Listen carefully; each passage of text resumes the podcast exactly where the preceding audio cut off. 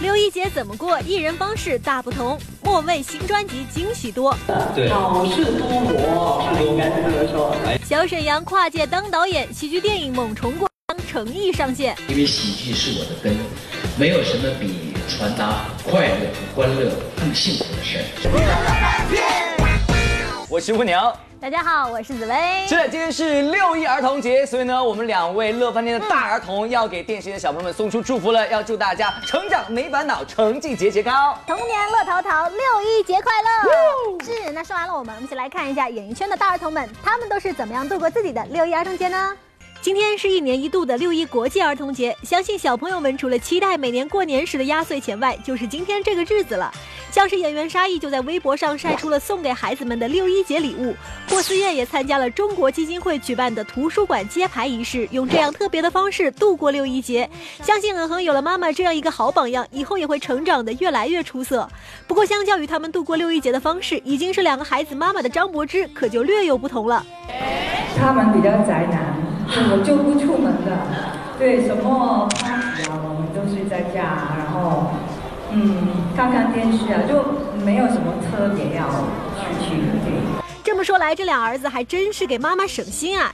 其实，随着时间的推移，我们慢慢发现，现在六一节已经不是完全属于小朋友们的节日了。许多大朋友们也纷纷加入了过节的阵营，感受一下节日的氛围。我自己会过呀，我已经收到了六一儿童节礼物了。然后小时候就是吃好吃的呀，嗯。啊，六一儿童节是谁送你礼物的？我好闺蜜。好闺蜜。嗯。什么礼物啊？一个墨镜。呃，六一好像我已经进组了，以前，以前好像有跟侄子在一起玩过，然后有跟狗狗在一起过过。几位还过六一儿童节吗？谁过谁过的举手，我还我还能过，哎，我还能过我还能过。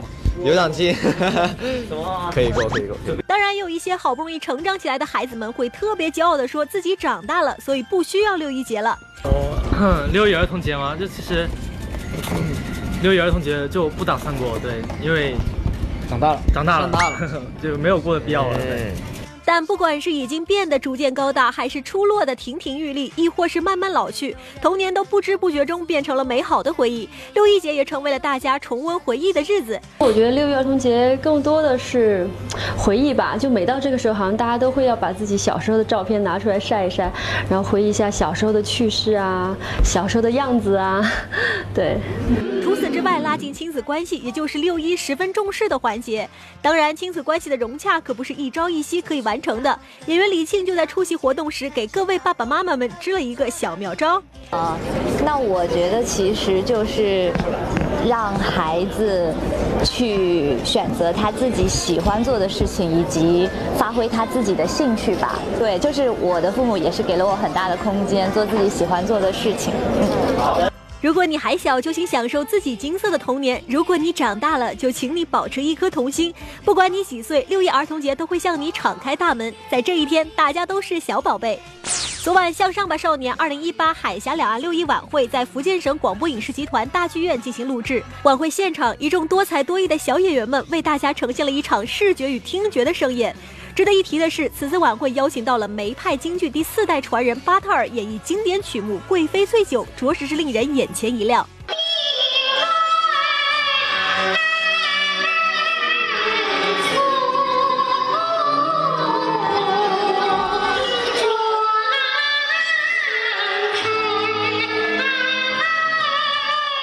近年来文化的传承越来越为人们所重视。三岁登台，五岁被梅葆玖钦点为梅派接班人。年仅十三岁的巴特尔作为梅派京剧的传承人，也深深意识到了传统文化传承的重要性。对如何传承并发扬梅派京剧，他也有自己的看法。京剧是要从娃娃抓起，觉得以后吧可以多就是保留老戏，在保留老戏的基础上，再创排一些新戏，这样可以让大家。呃，更加的喜欢咱们的京剧，喜欢京剧梅派艺术。文化需要发扬，需要传承。在现场，晚会负责人就直言，此次晚会其实意在向孩子们传递更多的正能量。其实我们的目的呢，就是希望通过晚会，以及呢，在我们六一这个孩子们最重要的节日里头，通过一个晚会的这个平台，让我们全省包括两岸的孩子都能够在他们有一个尽情的一个展示。同时呢，我们也希望通过他们的展示，能够带动和感染更多的。孩子们，让他们知道，哎，新时代我们的少儿、少年儿童他们的精气神是什么？那我们也是希望通过这样的一个晚会，哈，能够让我们两岸的孩子们能够知道，不断的去追求一种梦想，然后才会有今天的一个怒放。二零一八海峡两岸六一晚会于今晚十八点在福建少儿频道播出。最近这段时间，我发觉的喜剧电影还蛮多的。在六月十五号呢，大家就会看到由小沈阳首次执导并且主演的电影《梦虫过江》，也希望大家能够多多的支持啦。小沈阳来了。日前，小沈阳空降福州为自己的新戏《猛虫过江》路演宣传，现场与观众分享电影背后的故事。话说啊，不想当演员的歌手不是好导演。此番小沈阳不仅在演技上大有突破，更跨界当起了导演。这部动作喜剧电影《猛虫过江》便是小沈阳十年磨剑自导自演的第一部导演处女作。这些年可能大家在电视上也很少看到我，那还有节目上，其实我也没有离开，因为喜剧是我的根，没有什么比。传达快乐和欢乐更幸福的事儿，所以一直，嗯，埋头苦干这么一件事儿，就是拍一部很轻松、愉快的一个故事，来让大家走进影院，能够放松心情的看一部电影。据悉，影片除了小沈阳、潘斌龙和宋云桦三位主演外，还集结了刘烨、肖央、陈汉典等多位实力派演员。多种电影元素的融合，将两位农村青年进城继承巨额遗产所引发的爆笑故事串联，一部纯正东北风格的喜剧电影由此诞生。哥，好了，相伟相亲的，他们还跑台湾去啊？台湾，我来了。这个戏有很多元素，有动作，有枪战。还有这个飞车，然后还有爱情，对，这些都巧妙的避开了我。所以你负责的主打是？我负责就是那个喜剧这块儿，气氛，气氛很重要，这是核心部分，比较基本，比较基本。作为一部拥有小沈阳标签的喜剧电影，想必观众最期待的还是电影里层出不穷的笑点吧。其实我这个以前，我包括我自己的角色跟以前也不一样，对，以前都是很飞的那种。可能这一次呢，就是一个活灵活现的一个生活当中的一个人，所以，我觉得，所以你放心，这部电影呢，我的笑点是随着剧情一步一步的，让你坐在影院会这种感觉，呀，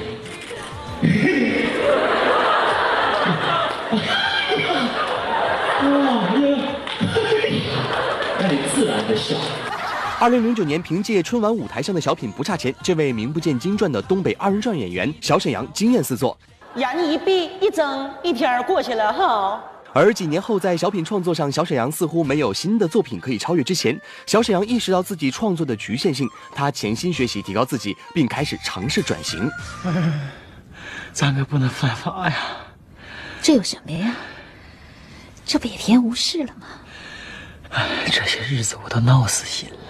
参演张艺谋导演的电影《三枪》拍案惊奇，便是小沈阳在他的演艺道路上跨出的重要一步。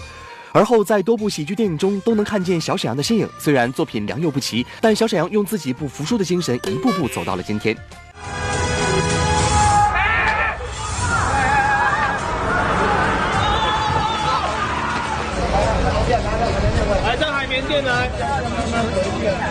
大家伙都很疲惫，因为拍了好多天嘛，所以导那个动作导演一喊咔的时候，我就有点放松，所以都精神没有太集中，所以就摔下来。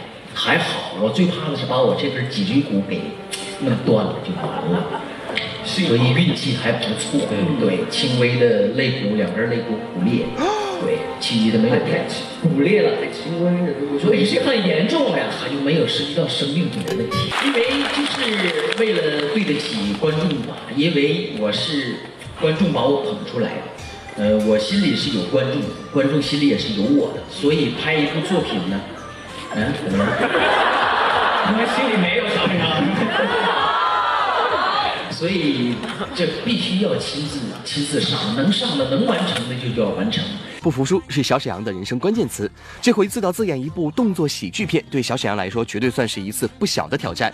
面对非议，面对质疑，小沈阳没有停下自己努力的脚步，而是不断学习完善自己。猛冲光便是小沈阳即将交给观众的答卷。我很羡慕在座的每一位同学能够坐在我们大学的校园里边学更多的知识，因为我是小学本科就毕业了。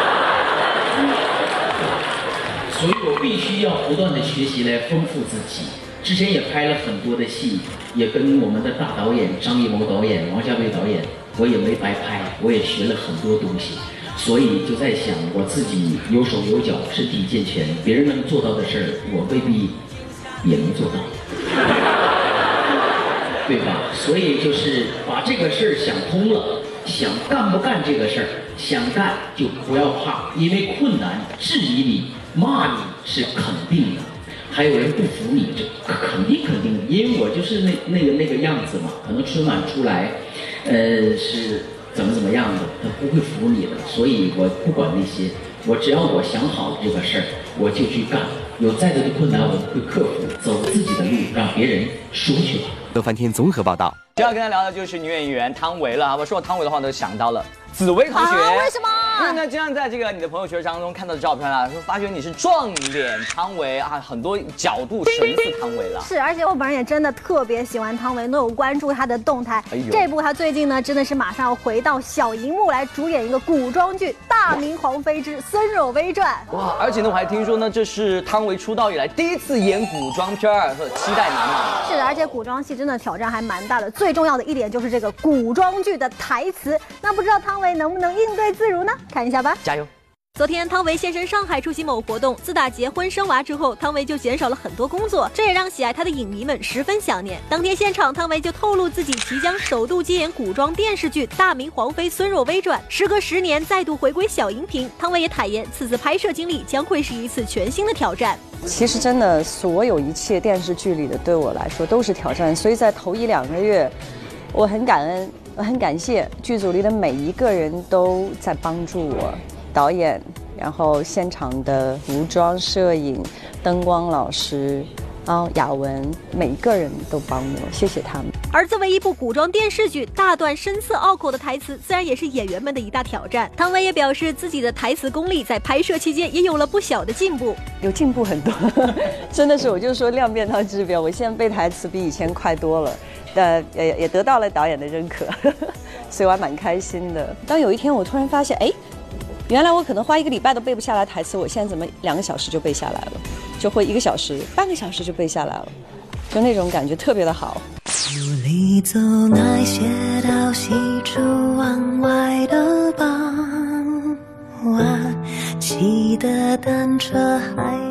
昨天出道二十五年的歌手莫文蔚在北京举行自己新歌的首唱会，在现场她一连演唱了多首自己新专辑中的歌曲。特别值得一提的是，这次莫文蔚的新专辑邀请到了众多华语乐坛音乐才子操刀制作，继李荣浩为她量身定做的单曲《慢慢喜欢你》之后，由林俊杰谱曲制作的《心领神会》也为歌迷带来不少惊喜。在现场，莫文蔚也分享了这首歌背后的故事。好事多磨，应该是这么说。哎，对。嗯，没有，因为大家都大忙人嘛，我们两个，所以要那个啊找时间，可以对啊，在同一个城市可以录音，真的很艰难。因为我们等了一段时间，才最后才能录音嘛。那中间，因为他也在筹备他自己的新专辑，所以他有就是啊弱弱的问问了我一次啊。这首歌，所以你最后还是会真的会唱嘛？是不是？如果你万一就是最后可能呃唱不了的话，那我能不能拿回来自己唱？他其实有点舍不得，舍不得。在与孟蔚合作的众多青年才俊当中，最神奇的要数华晨宇了。因为早在两人还不认识对方的时候，华晨宇就已经私下为莫文蔚量身定做了歌曲。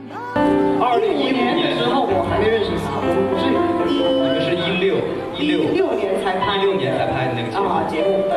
他觉得他写完这个歌啊，就应该这个这个旋律就应该是给我。我们都拍了一整档节目，他都他他都没有说过这个事情。到我半年后，我开始就是筹备专辑的时候，邀请他啊写歌给我，然后他就跟我说。我就还没认识你之前，已经写了一个歌是属于你的。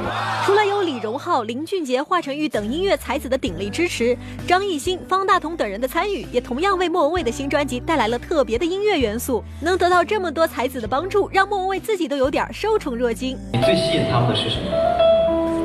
人人好。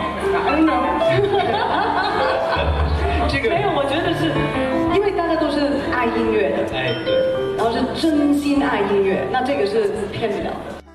近日，潘玮柏和萧敬腾现身绍兴，出席了某偶像竞演养成类真人秀节目的发布会。近段时间，随着此类型节目的热播，这种以练习生的模式来培养出道艺人的方式开始走进了公众视野，而这些练习生们也受到了前所未有的关注。那么，究竟一个好的练习生需要具备怎样的特质呢？在现场，潘玮柏和萧敬腾也给出了自己的看法。我觉得最欣赏的练习生样子是那种不服输，但是同时他愿意不，他也。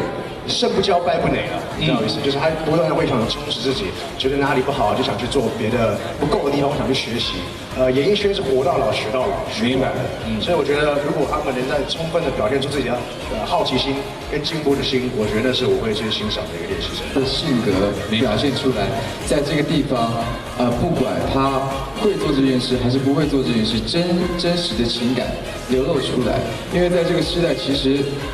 我觉得大家要看的是你的心，你的内心，而你的内心真实的带给大家欢笑、泪水，这是大家要的。所以我觉得每一个人都要很真实的面对每一次的情绪挑战。乐翻天综合报道。是的，今天节目就是这样，祝大家周末愉快哦！儿童节快乐！儿童节快乐！